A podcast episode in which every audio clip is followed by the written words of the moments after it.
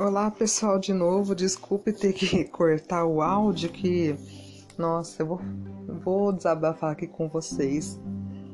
Ai, que fazer aula com o filho em casa, tipo, não dá, gente. Ele interrompeu aqui, vocês ouviram, né? Relevem, por favor. Fiquei até nervosa. Ai, mas a gente tem que se acalmar, né? Vocês, vocês principalmente as mulheres vão concordar comigo, essa, essa pandemia ela é muito machista. A gente, mulher, tá trabalhando o dobro em casa, esses filhos em casa, às vezes o marido em casa, misericórdia. A gente, ó, trabalha que nem a condenada, tínhamos que ganhar aumento, né? Continuando então nossa aula sobre globalização, eu estava falando quem que facilita, quem que organiza, né? O que que aconteceu, um fato histórico que fez com que a globalização fosse possível. Foi a vinda do neoliberalismo. O que que é o neoliberalismo?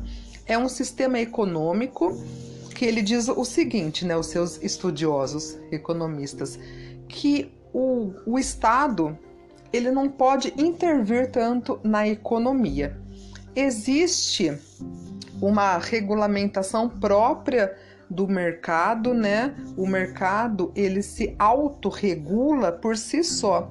Então, o Estado, né, os governantes não podem ficar fazendo políticas de intervenção na economia. O, o, porque o mercado tem uma mão invisível do mercado, né, o liberalismo já dizia, que por si só ele se regula ele faz as suas leis, ele anda sozinho. A gente tem uma ideia clara disso, por exemplo, quando a gente agora a gente precisou muito de álcool em gel, não precisou? Qual, qual, qual era o preço do álcool em gel em janeiro deste ano? Sei lá, cinco reais, um litro, né? Mas como começou a ter muita procura, as pessoas elas ficavam alucinadas querendo álcool em gel, a gente, a gente viu um aumento do, do produto, do álcool em gel. Foi para 15, 20, 30 reais. Ou seja, o próprio mercado ele regulou. Quanto mais procura tem um produto, o seu valor será maior. Por exemplo, quando está chegando a Páscoa, né? Que é Sexta-feira Santa, né? Uh, dois dias antes da Páscoa. É comum aqui no Brasil a gente fazer peixes, bacalhoada. E utiliza muito o que no bacalhau? Batata. Então, quando está chegando a Páscoa, além do preço do chocolate ir às alturas, o preço da batata vai às alturas, porque tem grande procura. E quanto mais um produto é procurado pelo consumidor, o seu, o seu preço ele vai se elevar. Então, quem facilitou o, a globalização, o fenômeno da globalização, foi o neoliberalismo, que falou que os estados deviam ter um recuo. Isso fez com que ocasionasse uma maior flexibilização das leis trabalhistas. Com a flexibilização das leis trabalhistas, as multinacionais puderam pegar mão de obra barata da China, é, por exemplo, a Nike, vocês sabem que praticamente 90% do tênis Nike é fabricado na China, porque lá a empresa pode se é, ter sua, o seu contato físico né, lá, o produto vem exportado de outros lugares e a mão de obra do chinês é muito barata. Se aqui fosse pagar por um brasileiro cinco reais para produzir um tênis, por exemplo, lá eles pagam, sei lá, 90 centavos. Então teve essa flexibilização das leis trabalhistas, o que facilitou com que essas multinacionais pudessem se estabelecer aonde lhe conviesse, né? Prefere pagar grandes impostos ou não pagar impostos? Pagar apenas o que é mais lucrativo para o seu bolso. E por onde se manifesta a globalização? A gente tem duas principais vias de manifestação, que é no transporte. Como assim no transporte, professora? Hoje a gente sabe que se a gente pedir no Mercado Livre um produto ou até no Wish, sei lá, esses sites é, mais coreanos, chineses, japoneses, pela evolução tecnológica, a sua mercadoria vai ser entregue sim e vai ter uma rapidez na entrega. Você precisa comprar um ar condicionado, né? E vai ver lá no Mercado Livre em dois dias. Então o transporte hoje em dia tem mercadoria sendo entregue por drone. Então há uma rapidez, há uma melhoria no transporte. E outra via é na comunicação. Não na comunicação, claro, também na comunicação de você de você conseguir conversar com uma pessoa que está na Indonésia, fazer uma chamada de vídeo e ver ela momentaneamente, né, ao vivo, mas também na comunicação, nas transações financeiras. A maioria de vocês tenho certeza que vai pagar a conta com cartão de crédito, cartão de débito. Então há essa facilidade. O dinheiro, não tem mais o dinheiro assim, tem ainda, mas é muito mais comum ter o dinheiro de plástico, que é o cartão, do que o dinheiro de papel.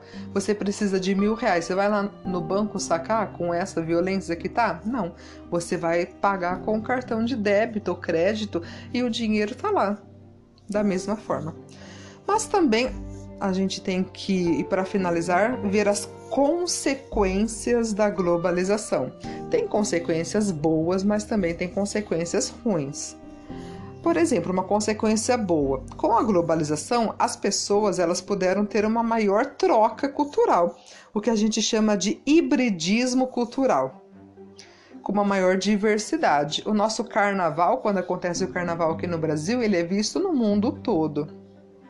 Quando tem qualquer festividade, Halloween dos Estados Unidos, a gente aqui também comemora, vai pedir doces, né? gostosuras ou travessuras. Então, as festas populares, a, a forma de falar, a forma de se vestir, nossa, a gente exporta e também importa muito dos outros países. Um país que a gente adora importar, né, ter essa troca cultural dos Estados Unidos. Muitas palavras, né, tudo dos Estados Unidos, Messenger, WhatsApp, palavras inglesas, né, que a gente às vezes fala e nem sabe, ok, my love ou my god, a gente fala muito inglês, né? Então essa é a parte positiva, mas também tem uma consequência negativa, que é a questão da xenofobia. Quando as, tem duas culturas que historicamente não se misturam, né? Há um choque de culturas.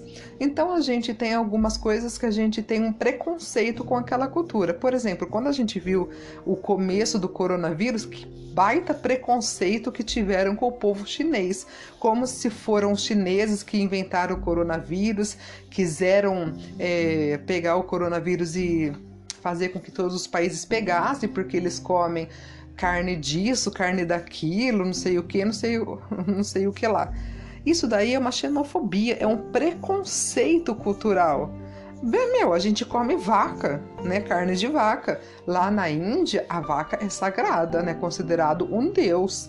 Então, se a gente for levar ao pé da letra as coisas, a gente vai ter preconceito com tudo? Não é assim, né? E também com a globalização, as transnacionais tem uma coisa muito ruim, que são os oligopolos.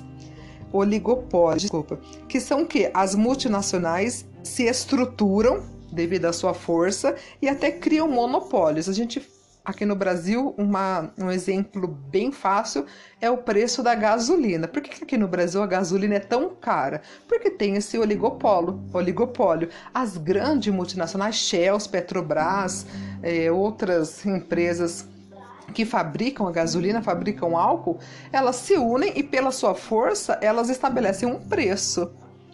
Isso no mercado, né, não é muito legal, mas a gente sabe que acontece. Tanto que a gasolina no começo do ano estava quase cinco reais. Hoje, como não tem, as pessoas não puderam comprar muita gasolina, tiveram que abaixar o preço. Mas vocês acham que eles não estão lucrando com a gasolina 3,50? Estão lucrando e muito. Mas eles queriam lucrar muito mais, com 5 reais, né? e também a gente tem a questão da exclusão digital. Quem não sabe ou não tem acesso à internet acaba excluído de todo esse processo globalizante.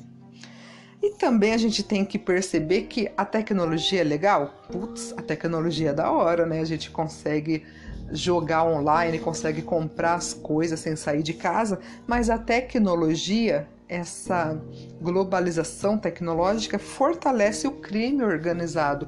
Porque Al-Qaeda, PCC, eles têm alta comunicação dentro dos presídios, o PCC, eles têm acesso a informações que são privilegiadas. Então vê, né, a globalização vem para facilitar a nossa vida, mas também fortalece aquilo que não é legal.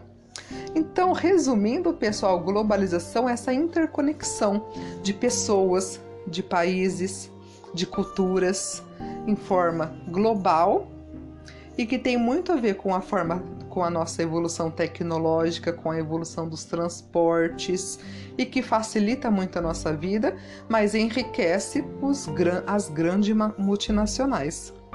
Bem, então por hoje é só. Eu vou passar uma atividade, tá bom? Respondam, é teste.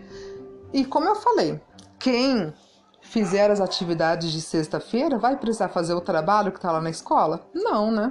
Já está fazendo da minha aula, não precisa fazer o trabalho.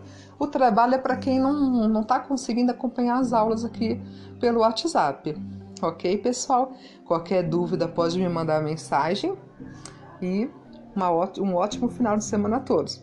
Um beijo e até a semana que vem. Tchau!